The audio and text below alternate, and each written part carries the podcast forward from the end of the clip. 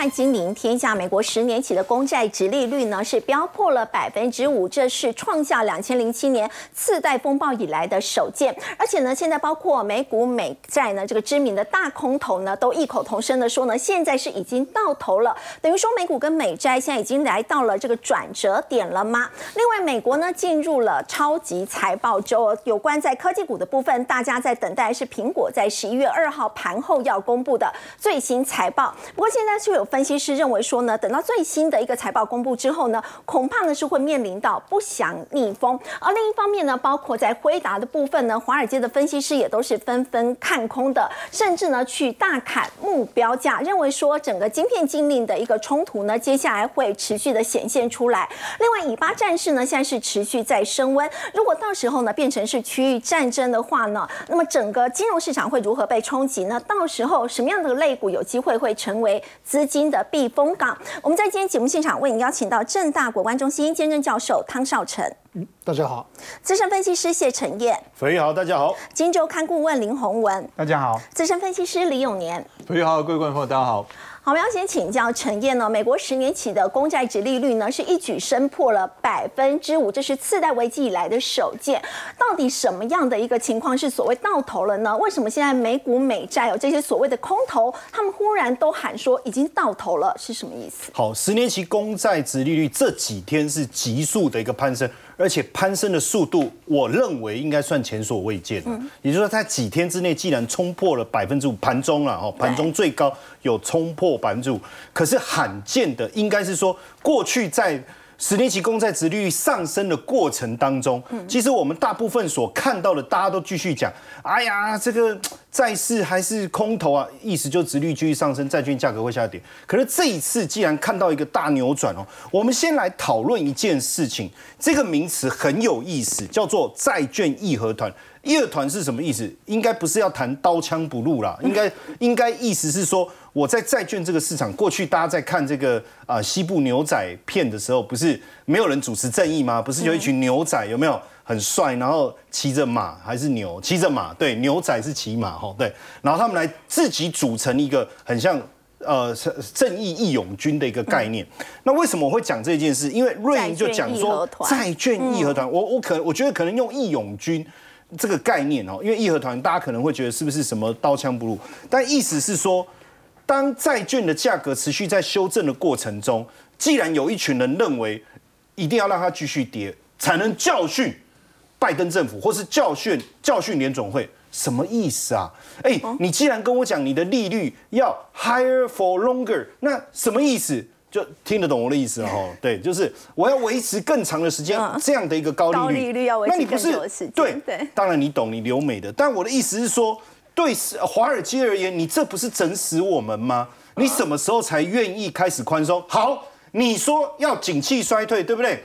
那很简单嘛，我把债券整个砸下去，让你债券价格直接崩盘，那是不是就殖利率往上冲？对，请问殖利率往上冲之后，对，不要讲说对美国政府，我们就讲对公司在发行的这些企业来讲，它的成本是不是就要跟着上升？对，那整个企业不就跟着挂了吗？那请问就有是不是就有可能带来你希望你联总会希望看到的衰退？这个这个义勇军的想法就是这样，你不你不能动手的事情，我来帮你动手做。哦，你一直不愿意停止升息，没关系啊，我我想办法把债券抛售啊。所以让呃经济衰退的话，可能就是降息就会提早到来嘛。让你改变你政策上面的态度啊，可不可以呢？哦，就这样。那当然，大家会觉得说真真的还假的？瑞银讲的这件事，大家还记得当时英国的这个这个呃总理是不是那个特拉斯最呃在位期间最最短？我们不要讲短命啊，因为那个有点误解。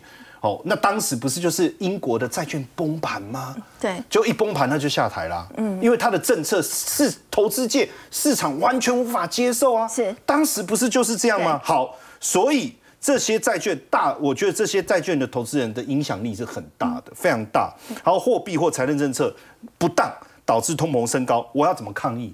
没关系啊，我卖债券来抗议啊，总可以吧？所以自然而然未来这样的一个手段。会不会给，就是给这一段时间我们所看到的股市啊、债券市场各方面产生一个重大的冲击？所以有没有发现，债券价过去我们都讲说对，债券的殖利率在反映联准会的利率政策。是。那随着殖利率的上升，联准会应该要升息，可是你没发现这一次大家所谓的升息的几率却不高，是不是就真的在反映这一件事情？是。所而且更有趣的是，大只佬不，G P 避险基金大佬，我看成大只佬艾克曼哦，艾克曼，哎，很有趣哦，因为他原本是采放空这个美债，哎，原本是放空美债。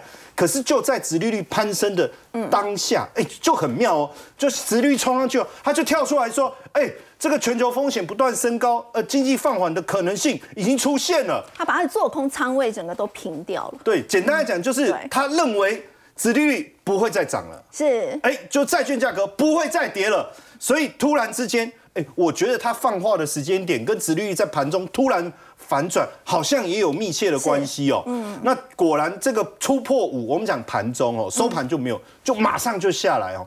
然后另外这个老债王哦，这个格罗斯哦，他之前我们在节目还特别讲他他的一个想法。你我刚才讲艾克曼是在殖利率百分之四的时候开始放空，当时其实在百分之四大家都认为说这个地方已经不错了吧？对啊，哎、可以买债券了吧？哎、你去给我做空，你到底怎么一回事？果然他是对的，嗯，对不对？没有想到他升破百分之五很可怕。然后葛罗斯老债王跳出来讲话，那时候殖率殖利率大概四点五，他不是说哎、这个这个债券市场很可怕，还有问题。那时候我都在想说，你要不要回家养老啊？你讲这番话实在是很难理解，可是他还是对的。嗯可是你看哦，就说后来殖率是不是又从四点五攀升到现在的五？好，你知道他他讲什么？原本看空的他嘛，他说他在买入短期利率期货。是哎，是表示他开始预期美这个美国会出现衰退，这代表什么意思？其实跟艾克曼的理想法或理解其实同样的思维。嗯，好，然后我们再看这位华尔街最准的分析师哈奈特哈，那。过去美股在技术反弹，他就讲美股的技术反弹会在年底。从中长期来看，依旧看空。简单来讲，之前美股持续修正，受到殖利率上升的影响所带来的卖压，他也认为短线上告一个段落。所以他认为年底前是会反弹，但是中长期还是比当然我觉得就有点呼应艾克曼讲的啦，就是你经济放缓的一个状况，所以这样看起来是不是非常非常有趣哈？当然，我觉得有继续呃再往下看哦。影响美国股市表现的很重要，科技巨头的财报周。呃，对，因为最近这个呃进入超级财报周，然后陆陆续续都科技股要公布财报，那我觉得呃这让人家最感到压抑的就是特斯拉的财报公布出来以后对，它的财报数是不好看，是而且它的 ROA 竟然。不到百分之二，跟这个他他所瞧不起的那些传统车厂是一样的。那接下来十月二十四号，因为除了特斯拉以外，包括微软、阿发贝、Meta 这些哦，亚马逊、亚马逊苹果、辉达，叫做科技七巨头。那陆陆续续哦，在礼拜二、礼拜三、礼拜四。哦，这个是比较晚了。苹果要到十一月二号，对哦下个礼拜再隔一周去对了。辉达到十一月二十要更晚了，我觉得也好啦，哦，因为这是个但是更晚的话晚一点是见公婆，但不是好消息耶，这两个现在分析师的看法都是很悲观对，那当然，因为目前为什么大家特别关注第三季的这个财报？其实之前我们节目也讲过，对这件事情很重要，因为你之前一路涨，大家都说基本面好像很有底气，嗯，可是这个底气能撑多久？你今年整体 FS 标普五百总回报率是百分之十一，好像不错。对相当惊人。你买 S M P 有五百，11%对。可是实际上科技区巨七个巨头的贡献，我把它拿掉，我就把它拿掉以后剩零点六。差这么多，所以所以都是这个七巨头在贡献今年的涨对，那所以如果七巨头财报表现不好，产生很大的卖压的时候，我想问你，那你的总回报是正十一，还是有可能变负十一呢？我们先来看一下苹果哈。苹果实际上，当然我们之前讲华为，还有包括低迷的经济，还有它的手机一直不知道为什么过热的问题，到现在好像我我我我我一直在追踪，好像也没有有效的解决，所以他们也认为苹果硬体的销售就是在这个这个这个呃手机的部分，他们认为销售不会如预期好。但是为什么他们还是愿意把它维持买进的平等？但是他们认为目标价要下调，可是他们还是维持买进的平等。有一个原因是因为他们认为软体服务还是能够撑得住。哦。可是这个实际上是一个不祥的逆风。他们形容不祥的逆风，听起来就还蛮悲观。其实是悲观，没有错。当然，这个巴菲特，我们到时候可能要看一下巴菲特的动作。但另外一个就是辉达的部分，辉达的部分，我觉得为什么大家这么的关注？我给各位几个简单的数字哦。第一个，中国的营收占它的比。整个营收的比重是二十到二十五趴。嗯，好，然后呢，在这几年当中，辉达也认为他可能找不到替代营收的来源，是可能之前他可以把原本往中国的订单往中东、往东南亚走，不行啊，都被圈起来啦。嗯，就是除了中国以外，周边我们讲四十几个国家都被圈圈起来，你都不能销售，这个部分短期无解。所以其实，在华尔街几个大的投行做了几件事情，比如说。有的投行认为说，二零二五年他觉得辉达的目呃 EPS 可以到二十五块，可是我刚才不是讲吗？嗯，你的营收会掉二十到二十五趴，果然他们降的 EPS 就是降二十趴，就二十块，所以他就把他的目标价一口气从七百五降到六百五，哎，这个这个幅度是很大的，对，所以如果在这样的情况下，当然辉达所受到的冲击，其实已经开始影响到它的股价，所以我最近在看特斯拉大跌之外，特特斯拉跌了快。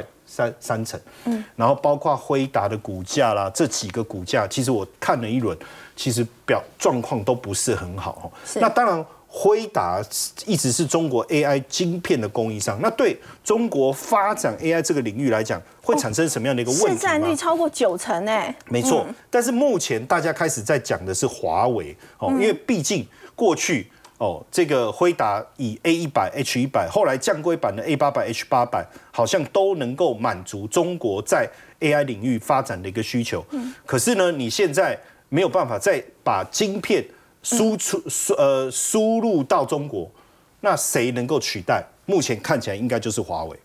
目前看起来应该就是华为，因为华为也一直在开发它自己的版本。所以在美国的禁令之下，有可能华为真的可以取代辉达吗？以目前来讲，哦。它的升腾 AI 晶片，其实它的整个算力、运算能力，其实跟辉达不相上下。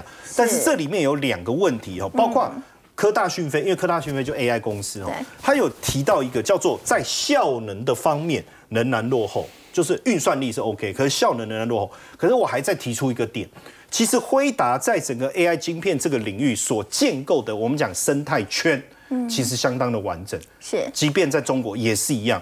可是华为什么？当然，它要建建构这个生态圈没有问题，可是要花多久的时间？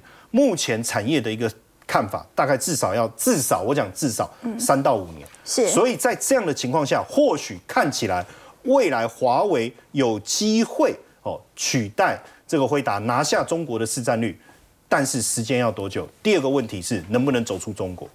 好，刚陈彦丹我们看到呢，美国科技巨头的这个财报周，目前包括像是苹果、像是这个辉达的部分呢，分析师的看法都是比较偏向悲观的。不过我们另外呢，也要再来关注的是，在《金融时报》的这个报道了，提到呢，中国在台湾呢，现在比较临近大选前，竟然对富士康哦开始进行查税。那么这当中他们也提到呢，其实用意是要警告台湾呢，一定要谨慎行事。不光请教洪文哥，如果说以这样的一个情况的话，北京当局接下下来可能会全面向外资企业施压吗？这对陆股原本已经表现很疲弱的陆股可能会更不利吗？是，看起来有这个迹象。是。那我想，呃，中国政府对这个外商，哦，尤其是对台商施压这件事，哦，嗯，我们已经不陌生了，对不对？好，因为呃，现在是已经总统大选嘛，哈，已经不到一百天了，哦。那我想，这个这这一次当然是，呃，我相信是对富士康，尤其是对郭台铭个人，哦，我相信是一个。蛮明显的一个讯号了。对，那我我刚刚讲说我们不陌生，是说因为过去其实已经有几个类似的案件了，哈，像奇美，好，奇美当当时的许文龙也是被诶大陆政府警告，哦，所以他就出来发表一些声明，然后他自己也也就退休了，哦，那后来呃远呃远东集团的徐旭东先生，哦，他他们也受到一些影响，哈，那是很多事情都是从查税先开始，查税其实就是一个。呃，他要出手之前的一个动作，哦，那之后会做出什么样的呃举措？甚至我们常现在在讲，就是说很多事情叫做共同富裕嘛，哈，是，就是说他会不会要你哦，这个不管是捐钱哦，然后或者是把什么东西吐出来哈，这件事情，我想这个可能呃影响是很大啦。所以这个查税动作也许可能只是刚开始。是，而且这件事情我觉得还有一个很重要，就是说，因为红海呃，它跟过去呃大陆政府查台商的税的情况不太一样，因为过去那那些企业很多是做大陆内需的市场，可是红海其实不是哦，红海是外销出口，是是。帮中国创汇，而且它是增加很多中国的这个就业率的公司，对不对？那刚刚在讲就是说，当你对外资企业、台商企业，好，你你用这样的一个方式，哈，给他们全面的施压，哈，那当然很多这个，尤其是投资投资的钱是最敏感的，看到对这样的一个讯息，当然就是在撤退。所以刚刚在讲，就是说，呃，九月已经卖出三十五亿美金，哦，那十月到现在，我想他那时候算应该是到十月中，哈，已经卖出了十六亿美金，哦对，所以也就是说，这个外资的撤退的动作其实是持续在进行。短时间这个外国资金外流的情况可能还是会持续上演。不过说，如果中国大陆对富士康开始查税的话，会不会引起一些这个寒蝉的效应？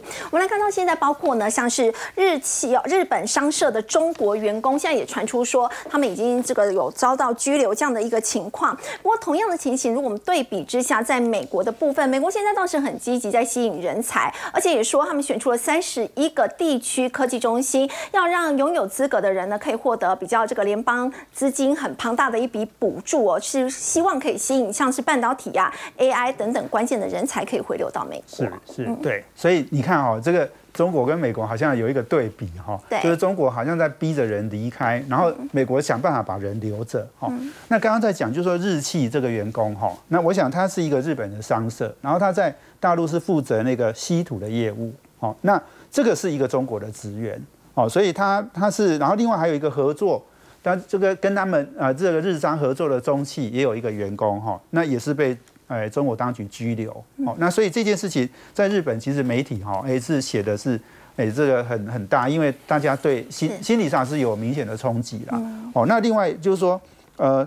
日日本的外务省，他们就是在调查嘛，哈，就是二零二二年在中国生活的日本人，哈，比二零二一年已经明显减少五趴了，减少五趴、哦降到十万两千多人，哈，那这个已经是二十年来最少了。其实这个十万两千多人真的是人数很少，是是，那那我想这个这个当然就是就就是整个哈，你你中国开始在做这样的一个动作的时候，就对。就会引起这样的一个情况嘛。那我想还有一个最新的新闻是，也是今天，就是英国的有一个叫 WPP 集团，哦，他们在上海的一个主管，哦，也因为收贿，然后就被就被拘捕了，哦。是。所以就我想，这个对整个啊外资企业哈做这样的事情，当然就会引起很多的大家的心理的不安啦。嗯，哦，那刚刚在讲到就是说，对。中国中国在逼人家走哈，那这个美国是想办法哈，用一些政策哦。那他他最近他是商务部哈，他宣布就是说他们在三百七十个申请案，好，这个是美国的很多的地方的申请然后他选出三十一个地区哦的科技中心，好，那他可以获得五亿美元的这个联邦的资金补助。那这件事情其实很有趣，就是说我我觉得有两个很重要的目的哈。第一个目的当然就是说，因为过去美国的这个高科技的投资，不管半导体啊、AI 啦，哈等等，很多的这些投资可能集中在少数几个地方，好，比如说细谷，哦，那东岸也可能有几个地方。那他现在希望就是说，呃，分散到比较呃地区比较是小小的地方，哦，那这个让你分散，不要资源通通放在呃这个少数的地方。那第二个目的呢，是一个另外一个很重要，就是说你也不用离开你的家乡，你一定要去戏谷工作，哦，这个大陆叫北上广嘛，哈，你一定要离家哦，然后很远，然后去去那个呃很很重要的城市去工作，所以他们可以待在。原本自己居住的地方。对，你可以在你原本居住的地方，好，然后参与，那这个补贴是很大的哦，哦，那也是一样的。我们刚刚讲半导体啦、AI 啦，哈，很多的新创新的科技是跟那个呃能源哈相关的干净能源。对，嗯干净能源。那我我觉得这个是，哎，它当然这两件事我们没有，我觉得没有直接的关联，但是你可以看到，就是说美中两国哈是有不一样的政策，在在呃这个让很多那些人才哈，很可能他就会有做一些自己的选择了。好，这个有什么地方欢迎你，什么地方呃这个赶你走，这个是我觉得很重要的区别。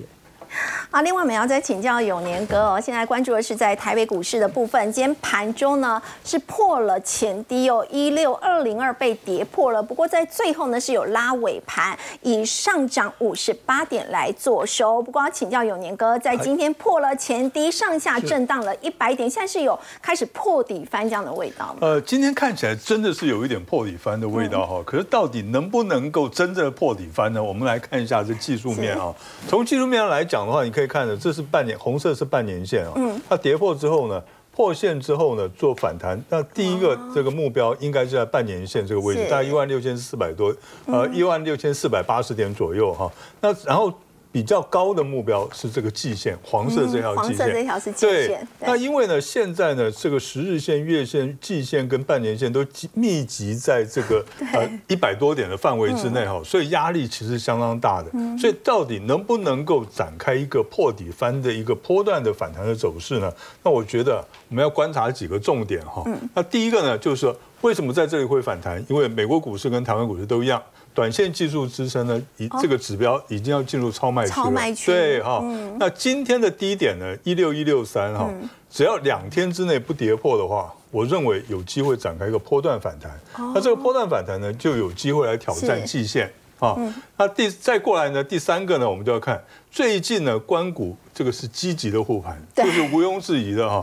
外资哇卖的一塌糊涂，哎。今天外资卖了一百三十亿，我们还能收红，那一定是有人在这边帮忙嘛。所以呢，这个只要没有意外的话，那么这个选举行情是可以值得期待的。可是呢，一个关键就是以巴战争，大家最担心的以巴战争的战事会不会扩大？对，万一以巴战争一扩大一失控的话，那这个技术面就摆在一边了。哦。所以刚刚我们看的这些啊技术分析的话，如果说真的整个到时候变成是区域性的战争的话，可能技术面就失灵。哎，那个就不要就不要管技术面。所以现在以巴战争还是最大的一个变数。是的，没错。不过如果真的整个战事真的万一是有扩大的情况的话。资金怎么怎么办呢？有没有资金避风港？哪些类股可以好比较注意？对，那其实哈，这个只要任何的，你大家去去看哈，任何不管是金融金融海啸啦，或者是之前的这个网络泡沫化啦，任何的股灾发生的时候，有两个最大的避风港，一个就是美元，一个就是黄金。这全世界的资金都是都都是跑这个。那在古时候呢，还有这个日元亚系的资金哈，亚洲体系的资金会跑到日元去避连线啊。那么呃，这个是这个所有的共同的资金，大家都会去避险的标的，两个标的。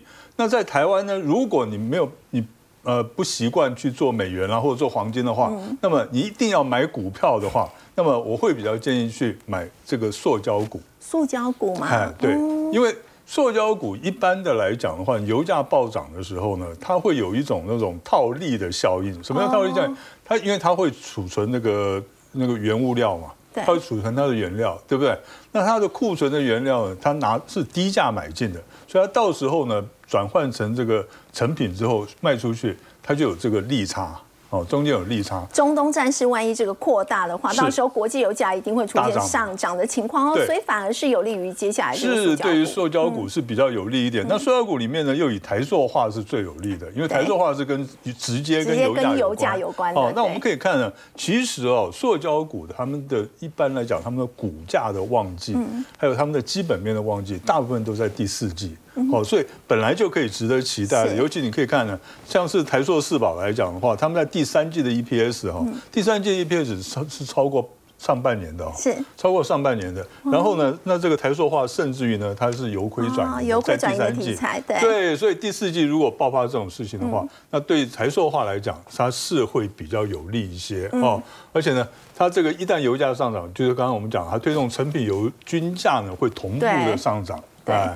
然后库存也会调整一个段落的时候，它这个整个的库存和乙烯的库存已经这个呃库存价格已经稍微调整过了哈，所以呢它是比较有机会的。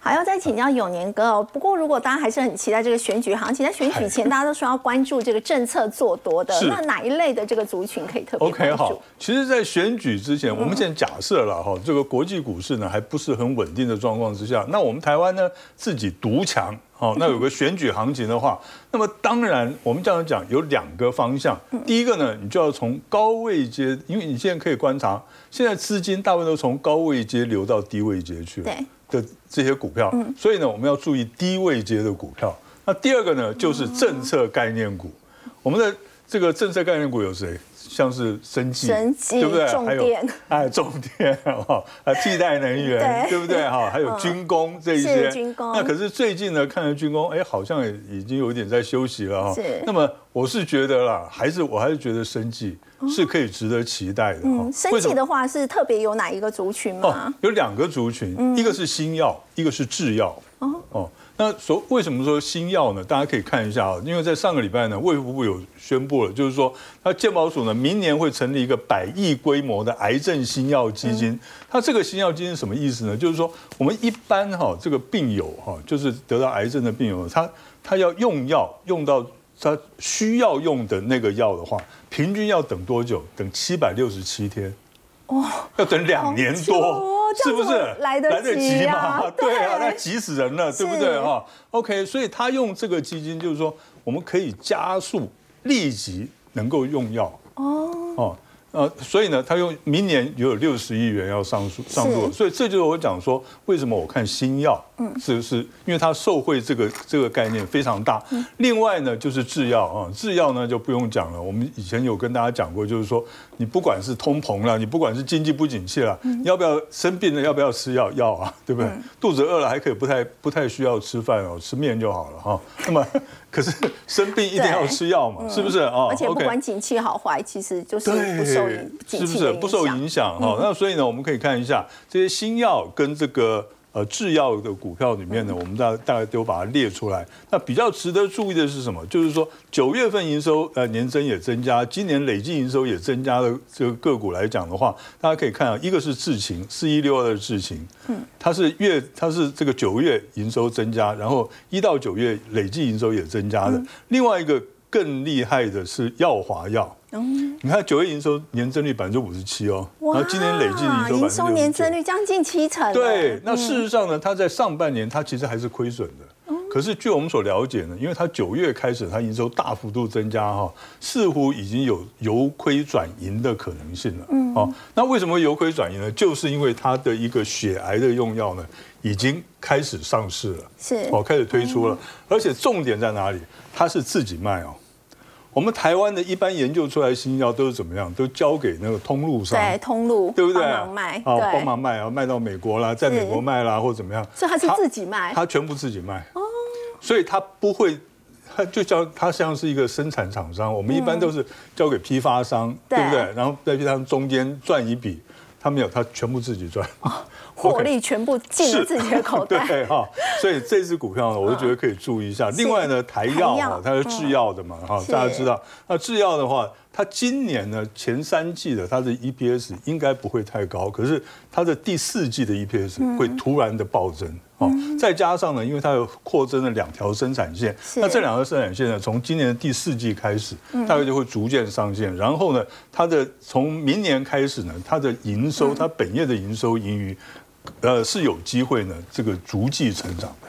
好，刚刚有年哥带我们看到了，如果在选举前，大家还在期待这个选举行情的话呢，其实生技股呢是蛮有机会的。不过，刚刚永年哥也特别提到，台股接下来的一个走势呢，其实最大的变数还是来自于在以巴战事的一个部分。现在以色列国防军已经对加萨地区发动了有限度的地面攻击了。那么，伊朗的革命卫队呢，他们也说，如果真的有必要的话，他们会毫不犹豫的就会袭击以色列北部的城市，而且。请教唐老师，我整个战事是不是真的持续升温？有可能真的变成是区域型的战争吗？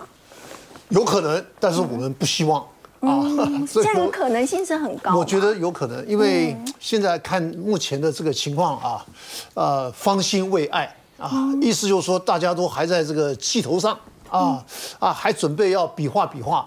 那所以说呢，我觉得这个事情就是这个战事呢，还会拖延一段时间。到底要拖多多久，大家都不知道。可是最起码啊，我们像觉得说现在啊一下子可能摆不平，所以说现在这个情况就使得美国呢立刻开了两个所谓的航母战斗群到以色列的这个呃就是海地中海东岸以色列的这个附近，所以为什么这样？备战的状态了。啊，当然啊，那为什么这样呢？而且还不止两个战斗群呢，那后来还有一些啊战舰也派过去了。好，那这个原因在哪里呢？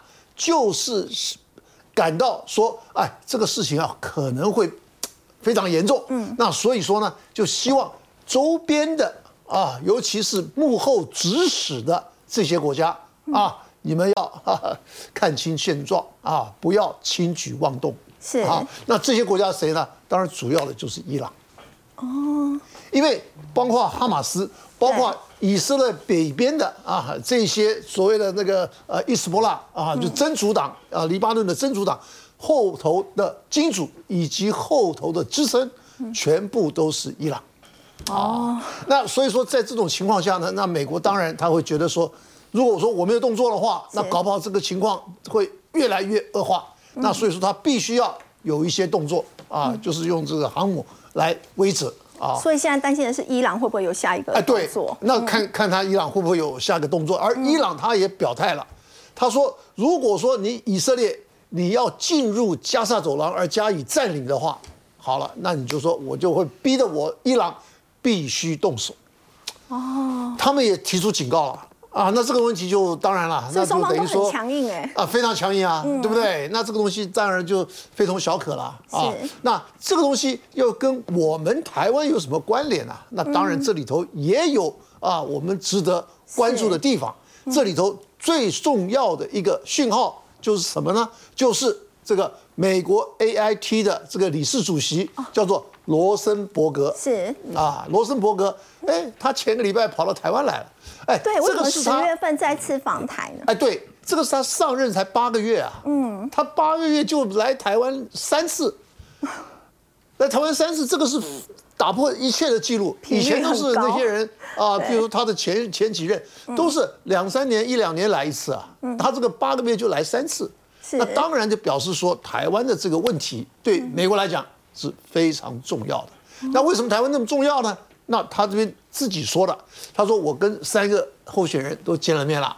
啊，那可是呢，他又提出来了反美国反对单方面改变现状，是单方面当然就是两岸了啊，就台湾台湾不独大陆不统嘛，那所以不不然说什么叫改变现状呢嗯？对不对？而这句话后面他又加了一句，他说什么呢？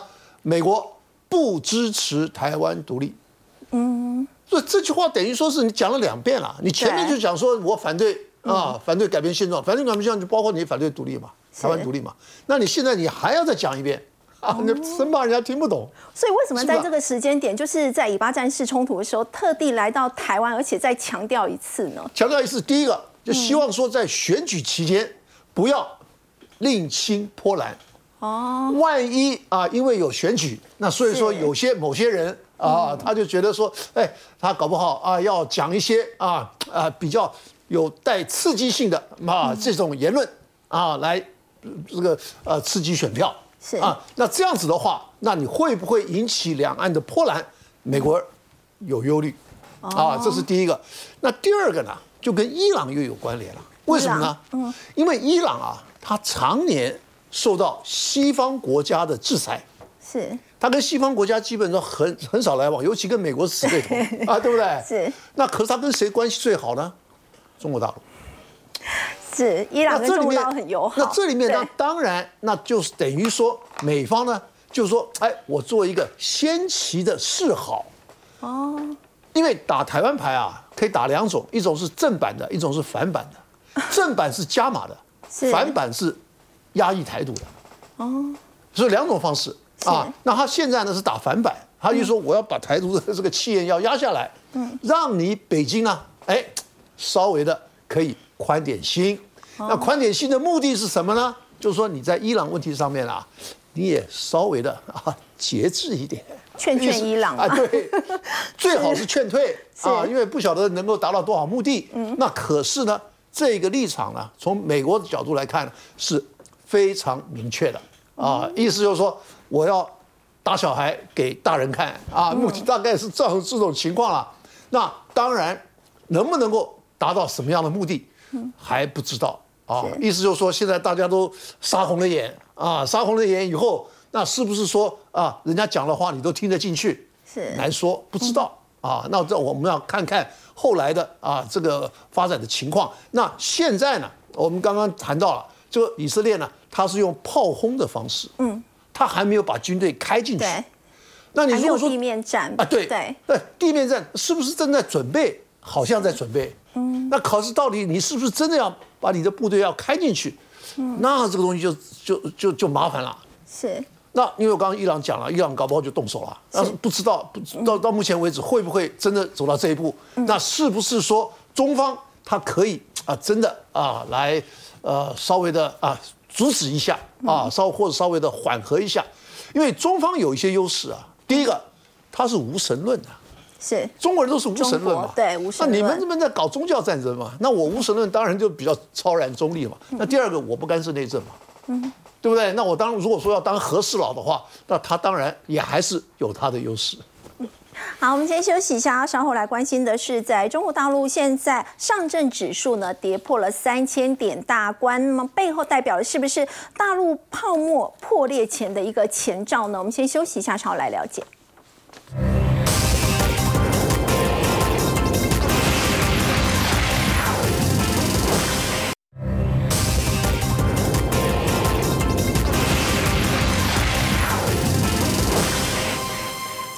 股在今天是有反弹的，不过在上个礼拜，其实上证指数呢已经跌破了三千点大关了，连这个《环球时报》前总编辑胡锡进都受不了了。陈燕他说他已经赔掉了超过三万人民币。不过说到陆股的这个走跌，是不是对未来的经济前景并不乐观？对，老胡的表情都变这样，脸都挤在一起了哈。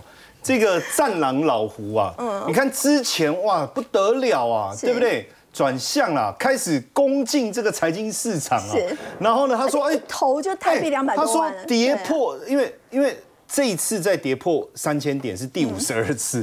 了，好、所以他之前说，哎，这个时间点很妙，他没有想到股票市场有很多的不确定性，对不对？那他就投入了五十万人民币，哦，很大大的波纹呐、对。他觉得他抄底的时间点非常的漂亮哦。那就在这个十月十八号，他又 po 了一 po 一篇啊，他说他不太理解哈，就是说，哎，政府不是呃，中共不是也有一些政策也出来了嘛，对不对？然后经济数据也很好啊，第三季的 GDP，哎。较这个去年同期相比也增加啦，对不对？环比是较上一季比也增加啦。哎，我不理解你们信心是哪里出问题？为什么没有人像我这么有信心呢？然后他就说他已经亏了六趴，可是他不会逃，因为他是战狼，对不对？哦但有趣的事情，不逃的结果是怎么样？哦，六十个交易日，他第一次就亏损超过一万了嘛，哈，嗯哎，不要逃，我们继续坚持下去，然后再加七天，再持续亏损到一万七千三百万，还好吧，对不对？我们再坚持，再坚持十天，我们坚持已经到了七十七天了，好，再持续亏亏大亏损达到三万块，这时候我跟各位讲，你们不要怀疑我的信心，我一定会坚持下地。下去啊，再两天，好就到四万了。所以要往下掉的刀子不要接哦。哎、对，所以所以现在我觉得他暂时应该不想发文了，因为他每发文每坚持，他的亏损就持续的扩大。当然现阶段呢、因为坦白讲，他就是散户嘛，你看表 看脸就知道，就是散户嘛，对不对？嗯对。那在这样的一个情况下，坦白讲，你要有一个明显的升温，确实是不容易啊。那大摩其实也谈到，就是说资金持续流出的一个现象。哦，你从八月一直以来，资金不断的在流出，那尤其是九月份资本外流的情况，也导致了这一个人民币持续的一个走弱哦。那当然，他也就是说，哎呀，不能放任股市跌下去。可是能不能放任又不是你说了算。我们来看一下到底为什么原因哦，让市场持续的往下修正哦。实际上，我们之前所谈到的企业的问题，其实还在蔓延。破产潮还没有停止。对，你看这一家是、呃国泰金珠，它是做汽车租赁，它拿到的是第一张汽车租赁的牌。可是没想到，你看一九九九年整个金融租赁业洗牌以后，它背后还有华泰汽车这个这么大的一个国企的支持，就整个这个账面价值归零，哎，这个很严重哦，很严重。然后另外一个最最让人难以去理解的，其实也也。但是也不难理解，因为之前不是连他们的邮政就公务员不是领不到薪水，在抗议拉扛布条，那时候是很难理解。但是慢慢的就大概知道怎么一回事。现在整个公务员可能欠薪的情况、降薪欠薪的情况是越来越严重，所以江苏省啊。的新措施，就公务员呐、呃，因为我呃江苏我要先说明一下，是相对比较有钱的有有钱的省，有钱的省哦，对收入昆山啊相对是比较什么相对高的比较好的哈。然后呢，他现在鼓励他们的公务员说，哎，你要不要我我会保留你的公务员的身份，然后呢，你要不要出去创业？哎，我我要来上班，不不，出去出去出去，不是已经都当公务员了吗？那那我们的医保什么呢？嗯我会继续帮你保，继续帮你保。呃，出去鼓出去励公务出去创业，对对对，我们需要你们出去创业。好，就说第一个当然就是说是不是没有足够的工作，但我这不是一个问题，我觉得是哦降薪降到后面想裁员，公务员怎么裁？对与甚至未来可能薪水都有可能发不起、发不出来的情况下，嗯要不要叫他们先自己先出去创业？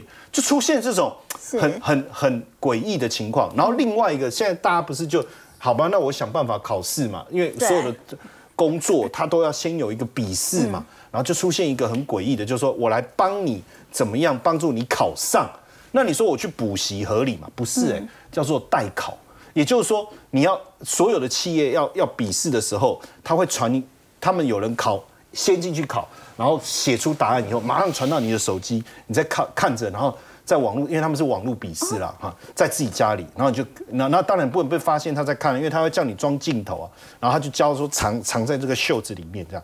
然后这样，哎，好像很认真，其实这样偷看答案，这是不是？所以我要拿到这个职缺的话，就是用做很竞争啊的方式，，而且哦而且还还还还这个销售的非常的好哎、嗯然后另外一个是这个是大家要想为了抢工作想办法，对不对？但是另外一个你要去想退医保这件事情，嗯因为基本上哦，我们发现哦，就是说，当我没有工作的情况下，然后我又收入不稳定，那你的保费又持续增加的情况下，怎么办？只能退医保了。而且这个医保的，呃，你看哦，二一二二。医保降了两千五百一十七万人，嗯，可是保费增加了多少？就是零三年到二零二三年，嗯，增加了三十七倍，平均每年成长十九点七，每年有两可是收入没有跟着增增长，保费持续增长的情况下，加上你能够负担的层面如果又下滑，当然大家要退啊。所以我觉得从这种种的迹象看起来，就是我我得忙着作弊找工作。我又得忙着去想我的医保怎么办，还有我明明在当公务员，我却得去兼职，那我怎么会有心想要去做股票呢？老胡，你你可能得这一段你可能得理解清楚。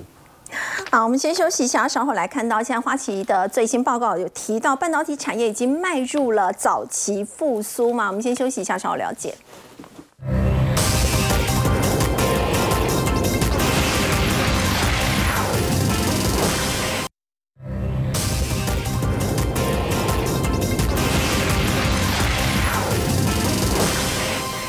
我们现在看到这是路透报道呢，说辉达现在正在开发基于 ARM 架构、适用于微软 Windows 系统的个人电脑晶片，最快二零二五年就会发布。要请教红哥，其实这是不是呼应了？其实花旗也有提到哦，现在整个半导体已经有早期复苏的一个情况。是我们先讲那个半导体的景气复苏了哈、那我想花旗这个报告当然是一个很重要的一个判断，就是说是基于这个台积电法说会之后，对。哦那他看到这个台积电的给你、给你的一些 PC 呃复苏的讯号嘛，哈、包括就是说 PC 跟手机哦对，它事实上它已经这个库存哈、已经变得很健康了哦，而且已经有有比较明显在回补了哦。嗯那呃，这个我我们常常在讲哦，就是说半导体的景气哈、嗯通常呃在不景气的时间大概是十八个月到二十四个月，也就是一年半到两年。哦，那各位各位去想，就是说这一波的不景气从什么时候开始？从二零二一年的第四季，那时候库存非开始大幅的增加嘛，所以二零二一年第四季到二零二三年的第三季，哈，也就是现在，哈，这个刚好台积电的法说会之后，你就发现就是说，整个那个库存，哈，从非常多一直到慢慢消化，慢慢消化。我们本来年初都开始在讲说会不会库存减少啊什么的，哈，但是你你很明显就是看到现在是，呃，这个才开始到第三季，哈，大概整个不景气大概就我觉得是因为不景气它本身哦，它事实上它是有一定的这个。这个过去的哦这样的一个规律了哦，所以我想不景气大概，我想大概走到今年的第三季应该是差不多了，所以接下来二零二二四二五，哦，我想应该是景气会很好的时候了，哦，会会一年比一年好，哦，那至于就是说刚刚在讲这个辉达这件事情哈，他们在开发 ARM ARM 的这个晶片哈，是用在那个个人电脑上面哈，那大家知道就是说 ARM 过去都是用在哦手机嘛，哈。对，那为什么？因为 ARM 是很省电的，那手机需要省电，是。哦，那但是它的功能不是那么强大，所以 PC 这个领域一直都是 Intel 在主导，因为 In Intel 的那个呃 CPU 哈很强大嘛，但是不省电。但是现在各位很很很有趣，就是说现在为什么呃这个辉达哈，而且不止辉达哦，高通啊、超伟都在做这件事，就是用用 ARM 的核心的晶片哈来开发给 PC 用的这些晶片。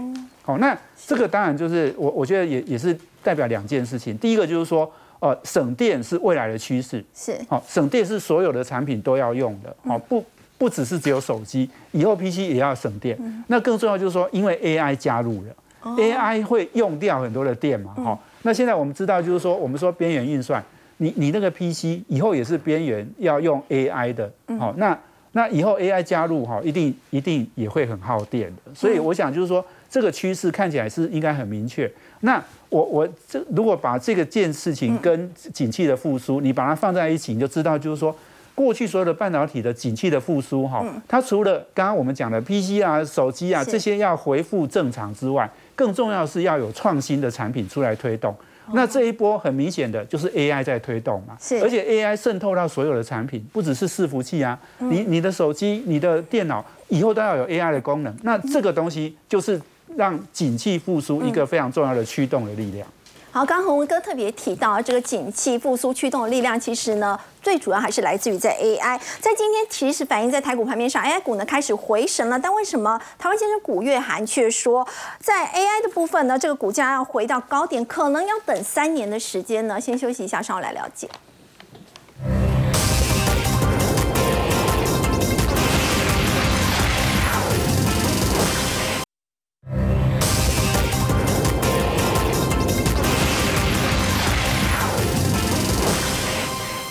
好，今天 A 股回神了，不过要请教永年哥，为什么台湾先生古月涵呢，是。竟然建议小股民不要太冲动？他甚至说 AI 的股价要回到之前的高点要三年的时间，三年很久哎、是三年。哇，都那个幼稚园都毕业了哈。OK，好，那其实我认为他的这个估算的方式哈，它是以现在的这个订单量跟这个出货量来估计，就是说你大概要到三年以后呢，你的这个规模才有办法支撑你这个当初的这个股价。